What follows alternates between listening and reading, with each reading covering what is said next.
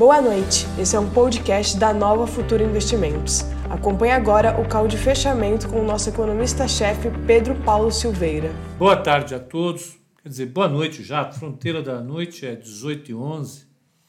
Vamos começar o nosso, nosso call de fechamento. Hoje foi um dia, mais uma vez, bastante irregular, né? Eu acho que reflete um pouco o que a gente discutiu e vai continuar discutindo, eu acho, até as eleições nos Estados Unidos. Até, claro, uma parte está ligada a, a gente aqui, até a gente conseguir entender o que vai ser feito para estabilizar o déficit público. E já vou adiantar, minha visão é de que o governo está definitivamente engolido por uma série de, de prioridades, e quando você tem várias prioridades, você não tem prioridade nenhuma. Essa é a impressão que a gente tem olhando as coisas que a gente olha. Hoje o governo se reuniu com, com diversos é, é, assessores, com parlamentares, para discutir a questão da, da, da, da renda Brasil. É, vai ter outro nome, vai ser outra coisa, é renda, é renda do povo, alguma coisa do gênero vai voltar, não tenha dúvida nenhuma, como eu havia falado. Né? A gente sabia que quando o Bolsonaro tirasse o Renda Brasil, ele ia colocar outra coisa no lugar. A gente sabe que o impacto na renda total, na atividade econômica, de retirar a parcela, assim que o governo retirar o auxílio emergencial, a economia brasileira vai desabar de novo. E a, e a quantidade de gente que está desempregada é simplesmente gigantesca. Então, o nível de desafio que o governo tem é muito grande, não é fácil, a gente já sabia disso. O tamanho desse choque foi monumental. Foi que nem aquela onda que a, a Mayra Gabeira pegou lá em Nazaré. Só que a Mayra Gabeira, na primeira tentativa dela lá atrás, ela que, quebrou-se e agora ela consegue pegar essas ondas gigantescas. Né? Hoje saiu no New York Times, no Twitter do New York Times saiu a Mayra descendo aquele, nossa senhora, aquele monte de água gigantesco. O governo está com uma onda dessa estourando na cabeça dele. É muita coisa, são muitas demandas, então não é fácil resolver. De outro lado, estamos nós aqui. Nós investidores querendo olhar para essa situação, entendendo, tentando entender para onde o governo vai correr, quando vai correr, né? e com que com velocidade vai correr. Nós não sabemos ainda. Tudo isso gera muita incerteza, faz o dólar subir, né? É, produz é, coisas muito diversas.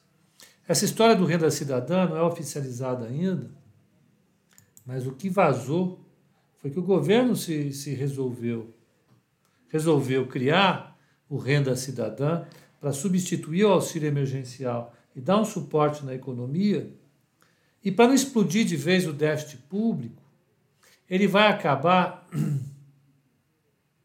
aumentando o imposto de novo. A proposta voltou a ser. O Paulo Guedes é obcecado pelo imposto a, a, sobre transações financeiras, sobre a volta do CPMF.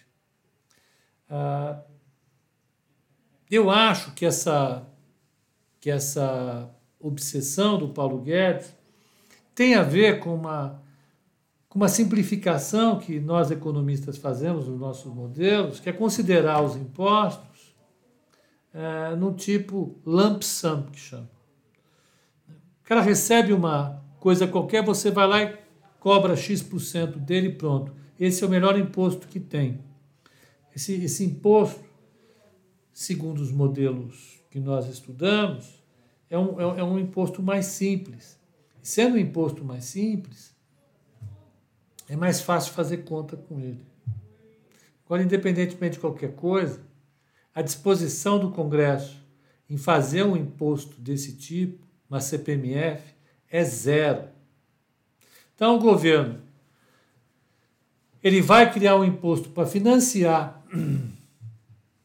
o, o, o, renda cidadã, mas ao mesmo tempo, né? Mas ao mesmo tempo ele vai criar uma desoneração de imposto de novo. Uma desoneração que é, é simples. A desoneração da folha é reduzir os benefícios sociais dos trabalhadores formais. Então, os empresários vão deixar de pagar os benefícios sociais para os trabalhadores formais como contrapartida do aumento do imposto. Com isso, a arrecadação federal vai cair.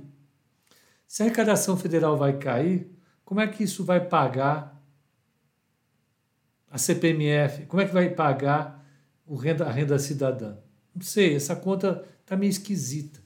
É por isso é, é, é, que a gente está numa, numa confusão danada em relação à reforma fiscal. Eu estou falando isso só para dar tempo do pessoal entrar, eu acho que quem tinha que entrar já entrou, né? E, e nós vamos fazer o nosso call. E eu vou começar esse call pedindo um waiver. Você sabe o que é waiver? Waiver é perdão, né? em inglês. Quando um país ele tem uma dívida e ele não vai pagar a dívida, ou ele atrasa, não. Vamos fazer de maneira mais, mais tranquila. Na época que o Brasil tinha acordos com o Fundo Monetário Internacional, era assim: estourava o nosso setor externo, o Brasil pedia dinheiro emprestado para o Fundo Monetário, ele emprestava com algumas condicionalidades. Tinha que ajustar o déficit público, reduzir salário. Vocês, vocês conhecem essa história ou não? Essa história eu conheço, eu conheço, desde 1970 e alguma coisa. Quando o Brasil precisava fazer acordo com o Fundo Monetário Internacional. Aí o Brasil fechava um acordo e falou: no primeiro semestre de 2020, a gente vai fazer um superávit primário de 2% do PIB, né, fazendo corte de salário e aumento de tributação. Tá. Aí chega em, em junho, fez 1% de déficit, fez 2% de superávit, fez 1% de déficit. Mas ele precisava pagar. Se ele não cumprisse as obrigações, o Fundo Monetário parava de emprestar dinheiro para o Brasil. Então ele tinha que ir lá em Washington, ligar para o e falar: eu não vou, eu não consegui cumprir nosso acordo vou pedir um waiver, um perdão. Aí, o waiver era concedido ou não e o Brasil podia continuar recebendo ou não. Só que o, o, o fundo sempre dava o waiver. Eu, depois de todo esse blá blá blá, vou precisar pedir um waiver para vocês. Eu fiquei de trazer para cá hoje, no código de fechamento, a discussão sobre a hum, dominância fiscal sobre a crise fiscal. Acontece que eu comecei a preparar esse troço hoje e não consegui terminar. E eu não vou fazer isso, primeiro, fatiado, só a parte que eu preparei, ou então fazer a segunda parte mal preparado. Tem que preparar, tem que fazer gráfico, fazer umas coisinhas mais bonitinhas para a coisa aparecer mais organizada para vocês. Então eu vou pedir um waiver, um perdão, big waiver, e, e vou trazer essa discussão amanhã, no mesmo horário. Então, em vez de fazer hoje, eu vou fazer o call especial sobre dominância fiscal amanhã, domani. Aqui mesmo nesse, nesse, nesse, nesse horário. Então, amanhã já está marcado. Eu vou até pedir para o Vini soltar e-mail para todo mundo. Ok, né? desculpem, não, desculpem não vocês estão convidados para participar do call de fechamento de hoje para discutir dominância fiscal, déficit público, será que o Brasil vai quebrar, essas coisas loucas, etc. e tal. Então, é, é, eu peço um perdão para vocês. É, o Cleiton está perguntando, Pepa, junto com o seu ministro, o Guedes, com seu ministério, foi feliz em suas atitudes para controlar os sintomas da Covid-19? Explica, por favor, tem muitas pessoas informadas, seja técnico como sempre, obrigado. Acho que o Paulo Guedes, para quem não assistiu, eu vou sugerir o call especial que a gente fez aqui com o Vladimir Teles, que estava lá no Tesouro, ah, no live, estava lá no Tesouro quando ele fez. Ele saiu do Tesouro por problemas pessoais. O Vladimir, eu vou pegar aqui, ó, Vladimir Teles, Vladimir Teles, com Teles, aqui. Tá aqui, ó. Eu vou mostrar para o pessoal do, Para vocês também. É, eu vou compartilhar a tela. Tem, os caras são telistas, né? Tá aqui, ó. Para vocês também eu vou compartilhar. Quem não assistiu, eu sugiro que assista. É, é essa essa live aqui, ó. Essa live que nós fizemos especial quatro meses atrás com o Vladimir. Aqui o Vladimir, esse cara aqui. Esse alemãozão aqui, ó. Aqui, esse mané que sou eu. Nós fizemos essa. Então você dá uma pesquisa, ó, eu pesquisei o que no, no YouTube, ó? Vladimir Teles. Se dá Vladimir Teles, aparece aí. Tem essa, essa live que nós fizemos. Foi no dia 14 de maio. 14 de maio. Por que, que eu estou sugerindo essa live? Porque nessa live o Vladimir fala sobre o que o governo fez de, uh, de programa para sustentar a renda ao longo da crise. Né? Para vocês terem uma ideia, eu fiz um outro, uma outra uma, uma live, uma apresentação para uma universidade de São Paulo, universidade privada, não é a Universidade de São Paulo, explicando novamente a questão da economia da Covid-19, eu peguei um gráfico atualizado até o mês de julho da Estatista, que é, um, que é, um, é, um, é, um, é uma agência de estatística europeia, que ela fala o percentual do PIB das medidas tomadas pelos governos ao longo de todo esse ano para tentar dar suporte à queda do PIB. O Brasil foi um dos países que mais gastou para tentar dar suporte à economia. Ele gastou coisa de 11% do PIB, 11,8% do PIB, se você juntar tudo que foi feito. Né? E apesar disso, o Brasil teve uma queda do PIB de 10%. Foi grande, foi 12%. Ali, foi ali perto da, entre a Alemanha e o Canadá. Então a pergunta: o Paulo Guedes foi, junto com o Ministério, eficiente para combater a, a, a, a Covid-19? Eu acho que foi, eu acho que ele fez o que era possível, Cleito. Mais uma vez, nós somos um país emergente, nós temos um limite muito sério. Né? Ah, ah, nós temos um limite fiscal. Grande parte dos problemas que nós estamos vivendo agora diz respeito ao aumento da dívida. A dívida pública brasileira vai bater 100% do PIB. O déficit público desse ano vai chegar a 12% do PIB. Uma coisa, uma catástrofe. O mercado olha para isso, o mercado olha para isso com né, um desgosto. Então, isso vai afetar demais. Então, os limites que o, que o Paulo Guedes tinha ele utilizou, ele foi até o limite do cheque especial dele. Não dá para fazer muito mais do que isso. Então, a minha resposta para você, Cleito, é afirmativo. Sim, eu acho que ele fez ah, ah, o que dava para fazer. Foi feito. Né? Foi feito. Dá para fazer melhor? Com certeza dava. Com certeza dava para fazer melhor. Eu faria melhor? Eu já falei para vocês. Se eu tivesse lá, o Brasil estaria frito. Porque ia ser um desastre um desastre. Com certeza daria para fazer melhor. Como? Você ia pegar tudo o que aconteceu, estudar bem estudado, pegar uma máquina do tempo, voltar lá para fevereiro e, com esse conhecimento do futuro, tomar medidas melhores, acertando onde o Paulo Guedes acertou e não cometendo os erros que possivelmente ele cometeu. Dá para fazer isso? Não. Então, essa discussão agora, em setembro, é meio idiota né? é meio idiota. Não dá para fazer. Já era, já foi. Eu acho que o que tinha para fazer foi feito. Tinha algumas coisas que teria condições de fazer um pouco melhor? Eu acho que sim. Eu acho que a questão dos financiamentos das pequenas e médias empresas é, não saiu, devia ter saído, seria bom que tivesse saído. É, é, se você for olhar com calma, se você for olhar com calma, tem um monte de coisa que daria para fazer, mas não dá para a gente ficar discutindo isso. O que importa agora o que é? É olhar para frente. Né? O que, que a gente pode esperar de tudo isso? Então, a questão central do Paulo Guedes agora é o que ele tem que fazer. Né?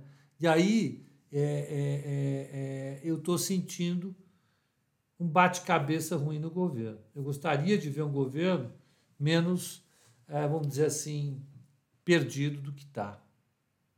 Né? Wall Street, nessas horas não é melhor ficar fora da carteira recomendada?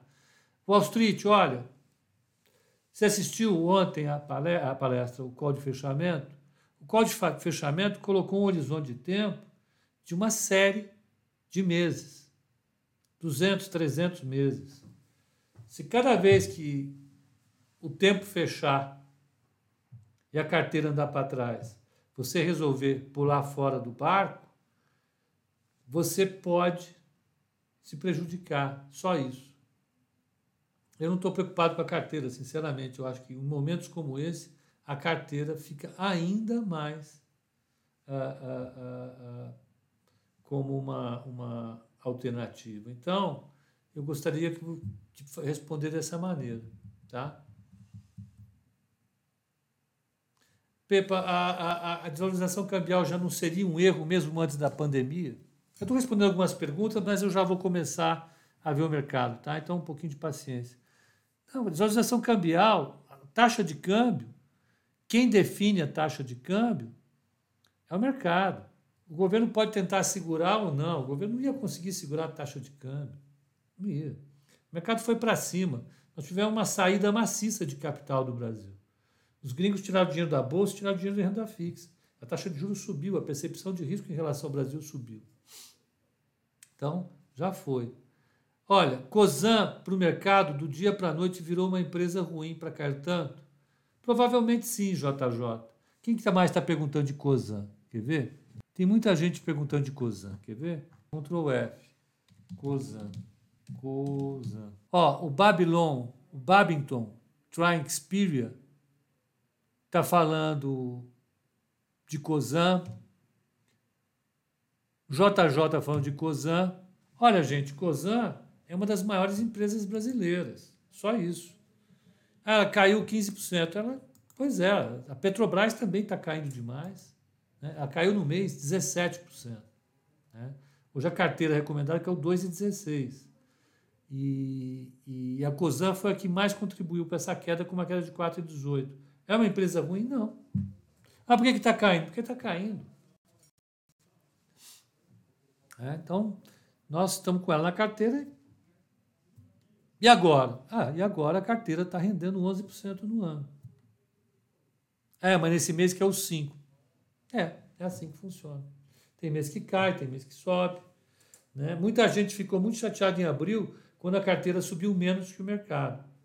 É, acontece. Em abril ela subiu menos que o mercado. Agora está caindo mais que o mercado. Agora está caindo mais que o mercado. No ano ela está subindo. Ela está com uma diferença do Ibovespa de 28%. 28%. O Ibovespa caiu 17%, a carteira está subindo 11%. Essa é a meta que a gente tem. Quem assistiu o call de fechamento viu que a minha preocupação é garantir um alfa para a carteira. Um alfa. O que é um alfa? Um retorno positivo em relação ao Ibovespa. Por quê? Porque, na média, em 300 meses, o Ibovespa vai render mais que o juro de um título do governo. E a nossa meta é ter um bom investimento. Ah, mas eu estou perdendo. É, é. Para você ter um pouco mais de retorno, você tem que ter um pouco mais de volatilidade. É assim que funciona. Vamos ver o que aconteceu com o mercado hoje, né? Vamos. Ó, tá aqui o Vladimirzão. Vladimirzão velho de guerra. Não, ali é outra coisa. Deixa eu ver. É, vou ter que abrir aqui mesmo. Espera um pouquinho só. Market Watch. Aqui. Então, como é que foi o mercado lá fora hoje? Vamos começar do começo. Ó, o Dow Jones caiu 1,92, o S&P 500 caiu 2,37, Nasdaq caiu 3,02. Caiu e foi pouco não, caiu muito. O mercado caiu forte. O que caiu dentro do mercado? Quer ver? Investe. Eu vou pegar aqui uma ação que caiu de novo. Tesla hoje que é o 10%. Como? 10%. 10%. E a Tesla, ela chegou a bater 497 dólares, 500 dólares naquela história de que ela é a maior revolução jamais vista na história da humanidade. Queira Deus que eu queime minha língua novamente. Mas o problema é que, como o, o, o, o Roberto, mais uma vez, insistiu hoje, a Tesla, sozinha, ela tem um valor de mercado de 400 bilhões de dólares. A indústria automotiva todinha sem a Tesla tem um valor de mercado de, de, de 800 bilhões de dólares. Ela sozinha vale metade do valor das empresas. E o EBIT dela é o lucro antes dos impostos, é zero.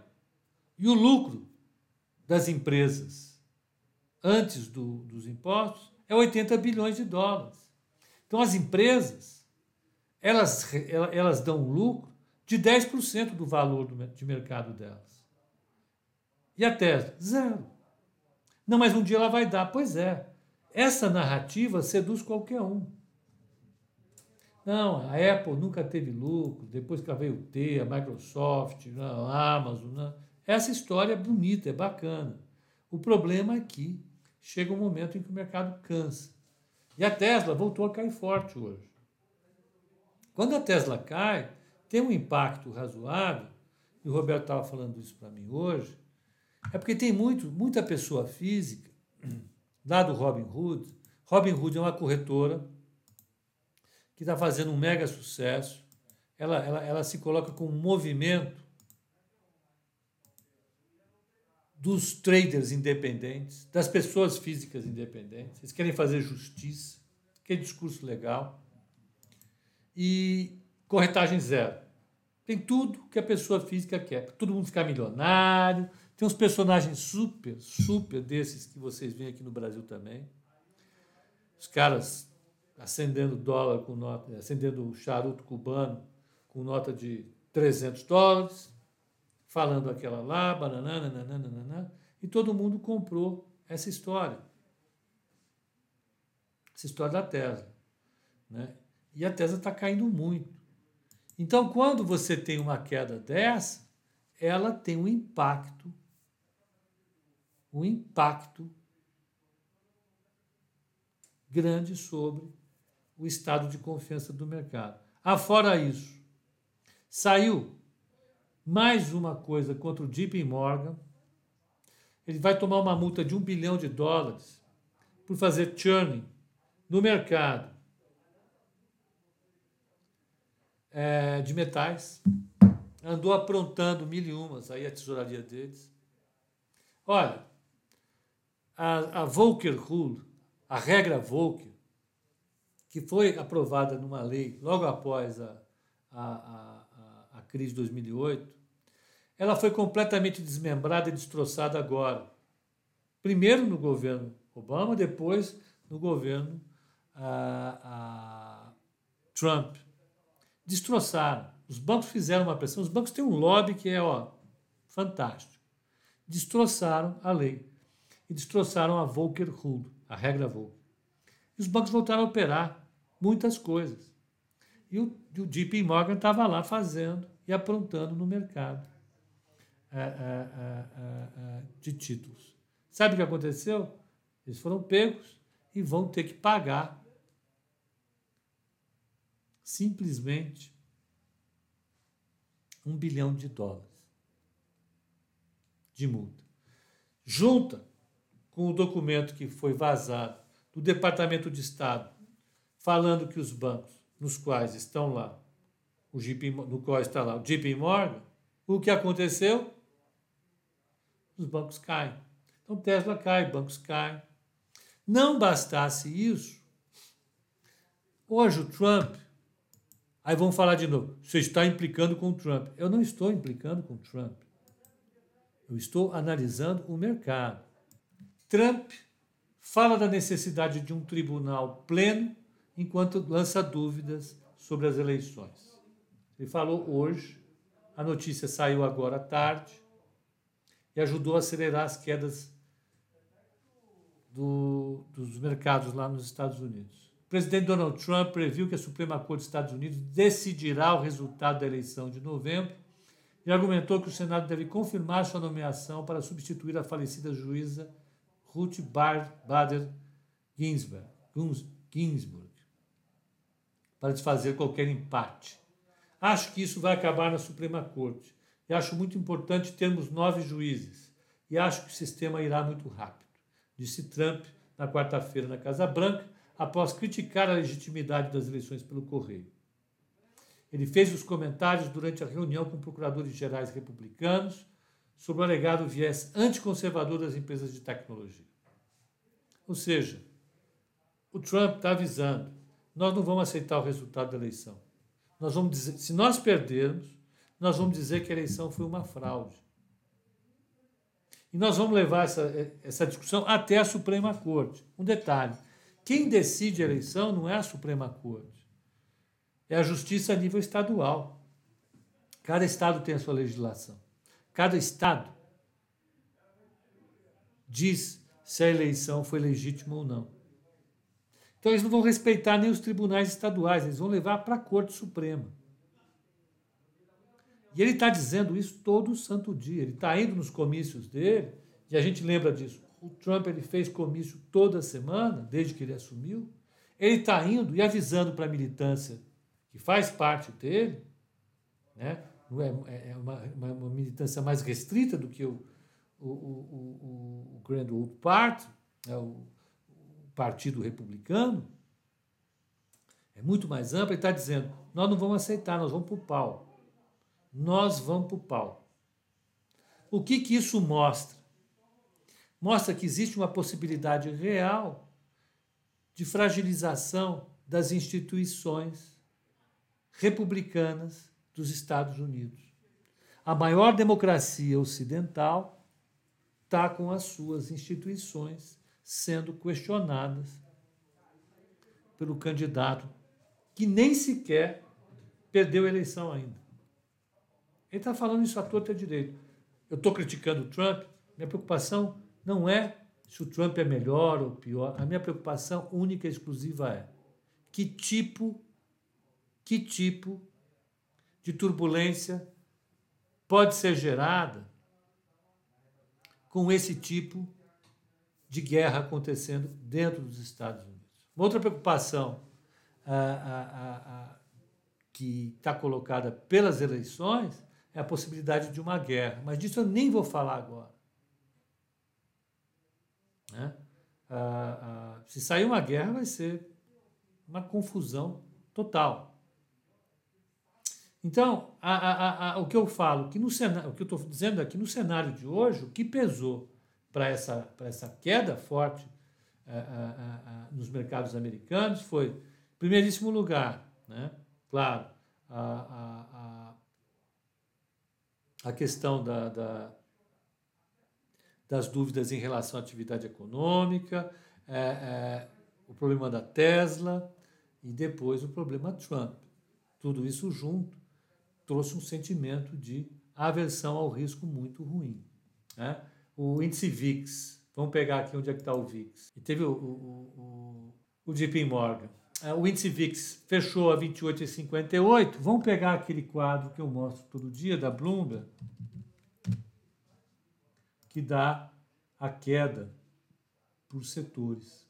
Então, o S&P 500 como um todo caiu 2,37, TI 3,21, Financials, 2,19. Bancos caíram 2,19. Quem caiu mais foi TI. O pessoal da TI está sempre fazendo uma mega confusão. Está aqui. Software e serviços caíram 3,75. Software, hardware e equipamentos 3,75. Vamos ver aqui quem que é. Financials, está aqui. Destaque, é claro, vai de novo para Tesla a Tesla pesando nos mercados de uma maneira muito, muito, muito importante. Tá? Então, você pega. Nós temos um aumento da percepção de risco em relação aos ativos. Isso é razoável. Né? É razoável, assim, é chato, mas é, é, é racional, é razoavelmente racional. Né? Por quê? Porque a gente está, nós estamos nos aproximando de um momento crucial das eleições, os riscos estão subindo, né? A, a, a, o sangue está fervendo, as pessoas estão ficando tensas, estão ficando nervosas Eu acho que é natural. Mais uma vez, não se trata, quando a gente faz a análise, de dizer se esse candidato é bom ou que ele é ruim. Não. É tentar, definitivamente, saber quais as consequências desse cenário político sobre os nossos negócios aqui. É, o Kleber Simone, Simonini Júnior está perguntando qual o segmento do, de mercado para ficar protegido e ou lucrar com a possível briga judicial após as eleições dos Estados Unidos. A gente vai ter que pensar bastante. Muito. Muito. Vamos ver como é que foi São Paulo. São Paulo fechou com 60 de queda, 95,734. O dólar fechou a 5,59,34. É fogo, hein? Eu vou fazer uma brincadeira de mau gosto. Não, não vamos fazer, não. Eu, eu, vou citar a brincadeira que eu ia fazer, mas não vou fazer. Eu ia dizer assim: dólar subiu, que chato, mas você também não ia viajar esse final de ano. Né? Então, é brincadeira meio sem graça. Mas o fato é isso, né? não tem consequência prática para a gente. Agora, temos de viagem, porque de fato a gente não vai viajar.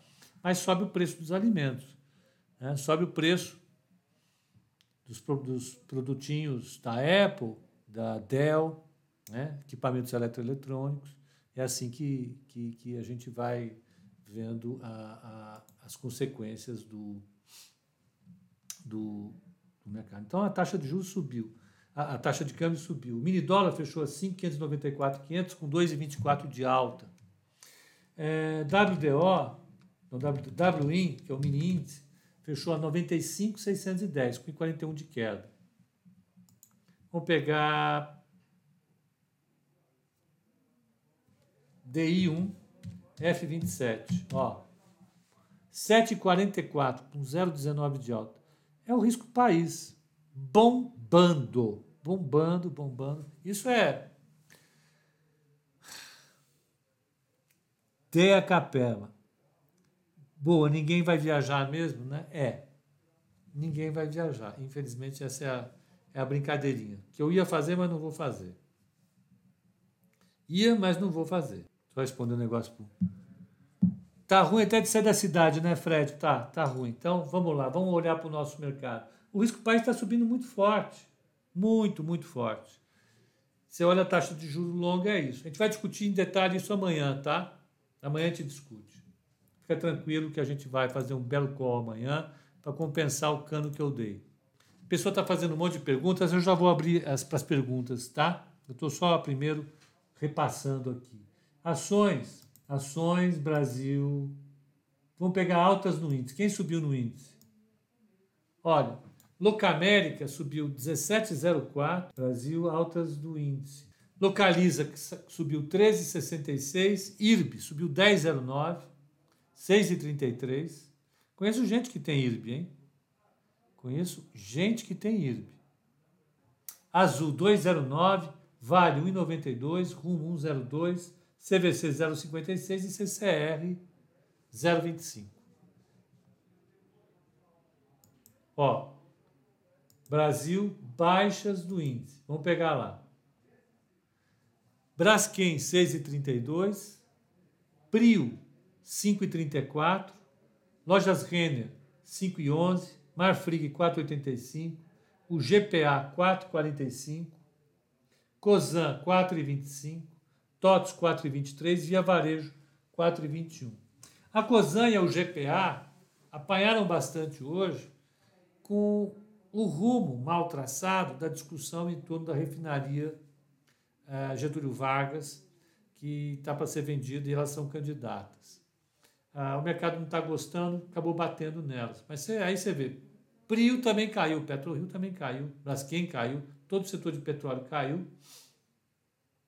Ah, ah, não teve, eu acho que é uma desalavancagem. A gente que está comprado está saindo, está né, vendo o aumento da percepção de risco. A gente precisa lembrar que quando ah, ah, o mercado ele fica nesse ritmo, ele, ele vai caindo um pouquinho todo dia, a percepção de risco vai aumentando. Quando esse esse caldo vai fervendo, o que acontece é que a bolsa vai caindo. E algumas posições que fundos, grandes investidores tinham, começam a ser desfeitas. E aí você tem esses fluxos para alguns papéis. É o que a gente pode falar sobre o que aconteceu. Tá? Por que IRB subiu? Não sei. É, exato. Uh, Murilo, por que, que a petróleo todo mundo caindo? Por que, que a PetroRio caiu mais? É porque eu estou falando. Como ela é uma empresa que tem pouca liquidez, é um papel que tem pouca liquidez, quando alguém entra vendendo, porque está se cansando da posição, tem que baixar a posição, ela cai. Vamos lembrar o seguinte: quando o mercado ele começa a ficar ruim, e a gente percebe aqui pelo nosso chat, vocês perguntando, ah, será que eu saio da carteira? O pessoal começa a cansar das posições em bolsa. Apesar de ser um investimento por longo prazo, o pessoal começa a cansar das posições em bolsa. Aí começa a pedir resgate de fundo de ações, de fundo multimercado, esses fundos estão cheios de ações. Aí quando você pede resgate, o pessoal vai vender as ações para pagar os resgates. E aí as ações caem. É isso que acontece. Tá? É o que está acontecendo. Depois, quando acabar a parte do Instagram para o pessoal do YouTube, eu vou abrir os fluxos de fundo da Ambima. E a gente vai ver que os fundos de fluxo da Ambima vão mostrar se está tá tendo resgate ou não. Murilo não pode cansar, não, meu. Que é isso? Enche o saco, não. Que é isso? Assim é, é o mercado. Tem um preço, tem um retorno médio e tem variância em torno desse retorno. Tem retorno positivo tem retorno negativo. Pensam que a vida é fácil assim? Não. A relação entre risco e retorno está clara. Tá? Pepa, qual é o melhor indicador de risco do país? Day long ou CDS? Day long. O CDS perdeu liquidez, tem pouquíssima liquidez. Ele não reflete de maneira eficiente a percepção de risco em relação ao país. Tá? Então, deixa eu continuar aqui na nossa tocada. Ah, então, eu falei sobre bolsa, dólar, risco país, Vamos falar sobre o mercado amanhã. O que, que vai ter calendário amanhã? Tem coisa amanhã. Amanhã sai o índice de confiança da Alemanha, que é o Instituto IFO que calcula, importantíssimo. Sai, sai as operações litro do Tesouro do Banco Central Europeu, super importantes. É...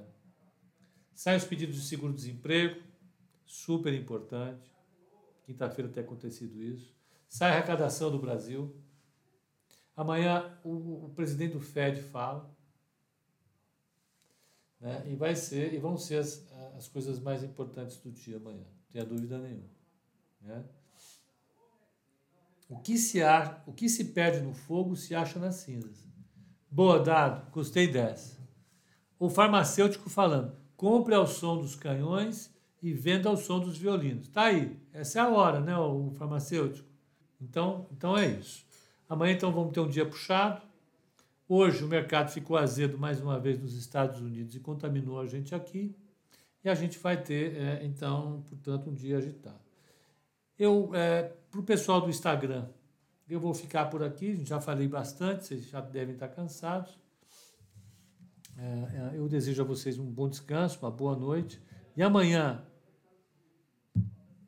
todas as seguradoras e operadoras estão apanhando, não só a Odontoprev. Falou a Deia Capela, é isso mesmo, André, Deia, né? O Andréia. Exatamente isso, né? não, tem, não tem o que discutir. Todas. Por quê? Curiosamente, porque elas vendem os seus planos de seguro, né? recebem os prêmios na esperança de receber mais prêmio do que ter que pagar os sinistros. Né? E eles aplicam esse prêmio numa carteira de investimentos. Como a taxa de juros está caindo, o retorno da carteira diminui, o retorno esperado da companhia de seguro diminui também. É isso que faz as seguradoras perderem todo esse apetite. Né? É, é, eu acho que é isso. Mas voltando, o pessoal do Instagram, então, uma boa noite, um excelente descanso. E às oito e meia nós estamos aqui para tentar destrinchar esse mercado de novo, tá bom? Bom descanso para vocês.